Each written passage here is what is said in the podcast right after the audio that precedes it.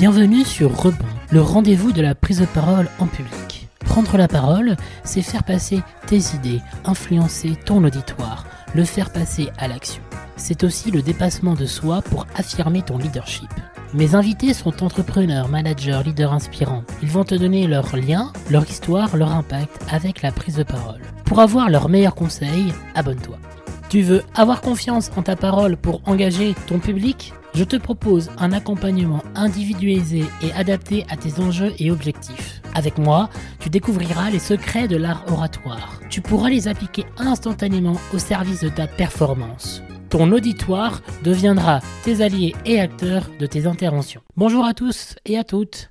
Dans ce format spécialement tips sur la prise de parole en public, nous allons écouter les trois conseils que Marie Pelletier, responsable projet RH à Cartier, nous donne pour progresser en prise de parole lorsqu'on est manager. Trouver des points de confiance en soi. Je pense que ça, c'est essentiel. Penser qu'on a quelque chose à transmettre euh, et trouver justement quels sont, quels sont les éléments qui nous caractérisent euh, nous-mêmes pour, aller euh, pour aller prendre la parole. Si on ne croit pas en soi, pour moi, on aura du mal en fait à, à prendre la parole et, et, comme on le disait juste à l'instant, mais rayonner de cette confiance en soi et transmettre ce message.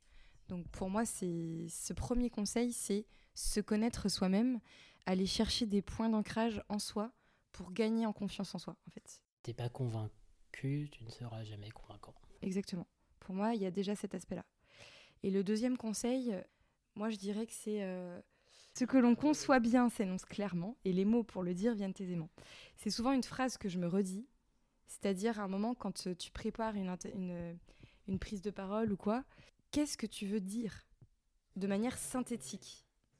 Parce que souvent on est euh, dans ce, euh, mélange de pensées, de son travail au quotidien, on a du mal à sortir en fait la tête de l'eau pour aller faire émerger les idées essentielles.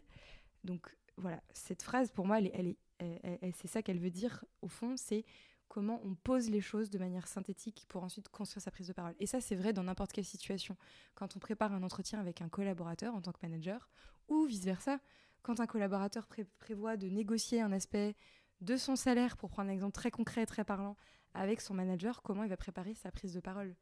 Et la manière dont il va euh, poser son discours, euh, la manière dont il va structurer son discours est extrêmement importante. J'en profite aussi pour, euh, pour partager un, dernier tips qui est hyper important, je trouve, et pareil auquel on ne pense pas assez, c'est la question des questions à tiroir.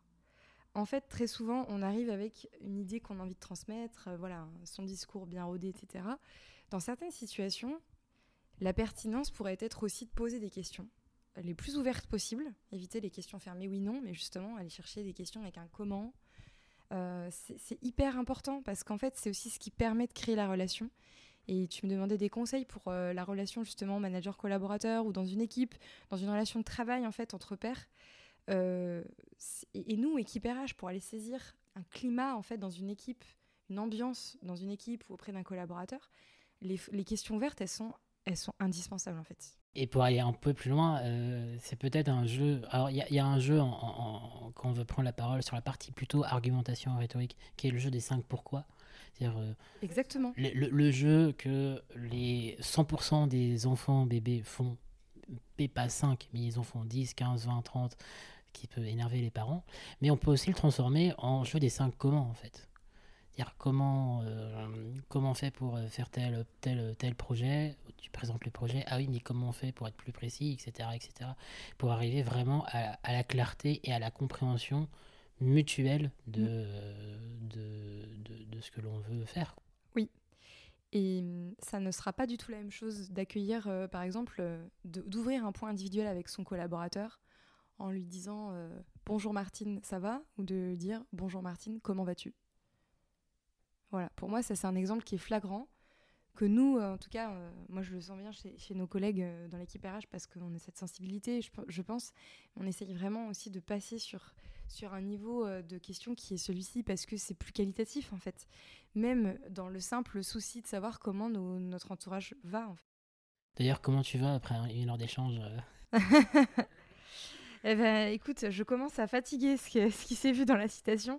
Non, non Non, c'est bah, très, très bien. Je trouve que c'est c'est intéressant. Il y a beaucoup de choses à en dire.